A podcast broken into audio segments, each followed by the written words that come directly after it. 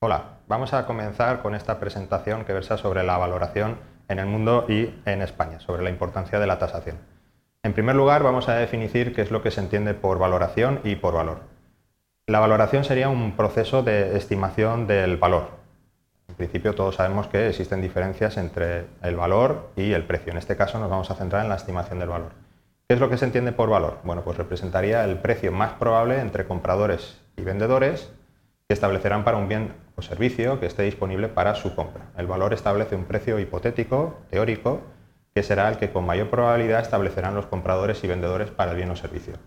De modo que el valor no es un hecho, sino una estimación del precio más probable que se pagará por un bien o servicio disponible para su compra en un momento determinado y como fruto de la negociación entre el comprador y el vendedor.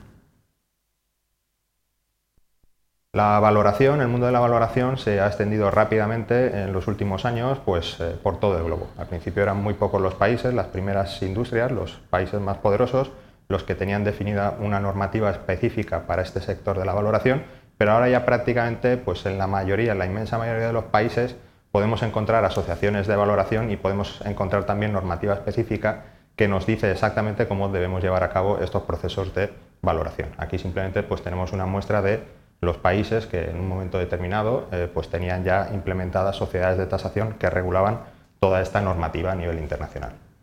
La normativa internacional básica por la que se rigen eh, todos estos países son las normas internacionales de valoración, las NIPS, que eh, bueno, pues están traducidas a diferentes idiomas, entre ellos el, el español, el castellano. En esta normativa se especifica exactamente qué procedimientos, qué técnicas, qué metodologías son las que hay que seguir para realizar las tasaciones o, valoraciones.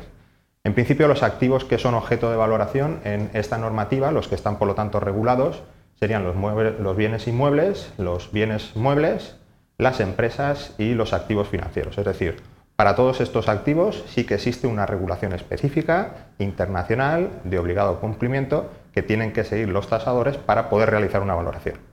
Esto significa que las personas, los profesionales, no pueden hacer la valoración como ellos quieran, sino que tienen que seguir una serie de especificaciones técnicas, una serie de procedimientos que son, por lo tanto, obligados. Hay activos, sin embargo, que mm, su valoración, pues en principio no está dentro de este marco, como podría ser la valoración de eh, los derechos federativos de un jugador de fútbol. Por lo tanto, en ese caso no existe una metodología que venga regulada por estas normas.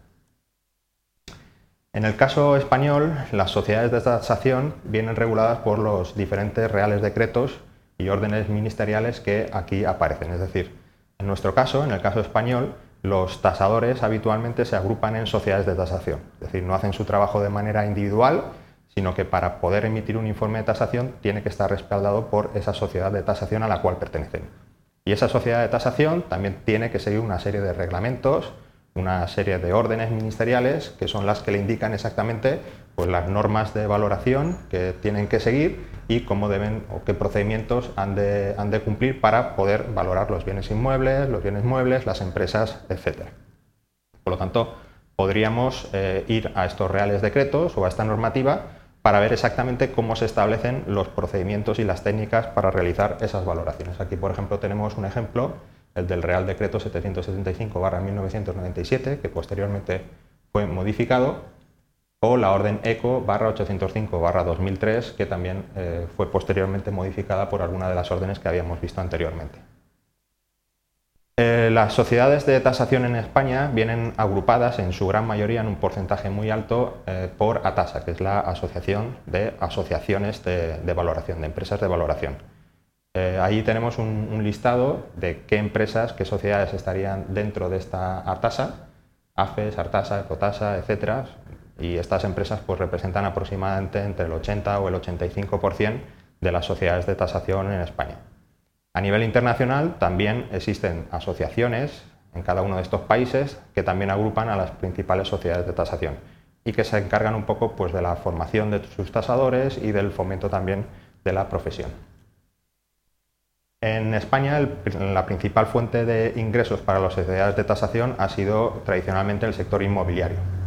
Ciertamente en los últimos años este sector eh, ha tenido una fuerte crisis y en este gráfico pues, podemos observar eh, cuál ha sido el importe tasado de viviendas, el importe tasado en edificios residenciales y dónde tuvieron sus picos, aproximadamente entre los años 2005 hasta finales de 2007, principios de 2008. A partir de entonces, el sector ha sufrido una fuerte crisis y eso pues, ha repercutido lógicamente en los ingresos, en el tamaño de las sociedades y también en el número de sociedades. Vemos aquí también cómo la evolución en el número de tasaciones y en los ingresos pues, ha sido netamente negativa en estos últimos años. Y en la actualidad pues, nos encontramos, creemos, en probablemente la última parte del ciclo, por lo tanto estaríamos ya muy probablemente tocando fondo y a partir de ahora es bastante previsible que eh, la actividad de estas tasadoras pues, empiece a, crecer. Y hasta aquí la presentación de lo que sería el vídeo sobre la importancia de la valoración y de la tasación en España, pero también a nivel internacional.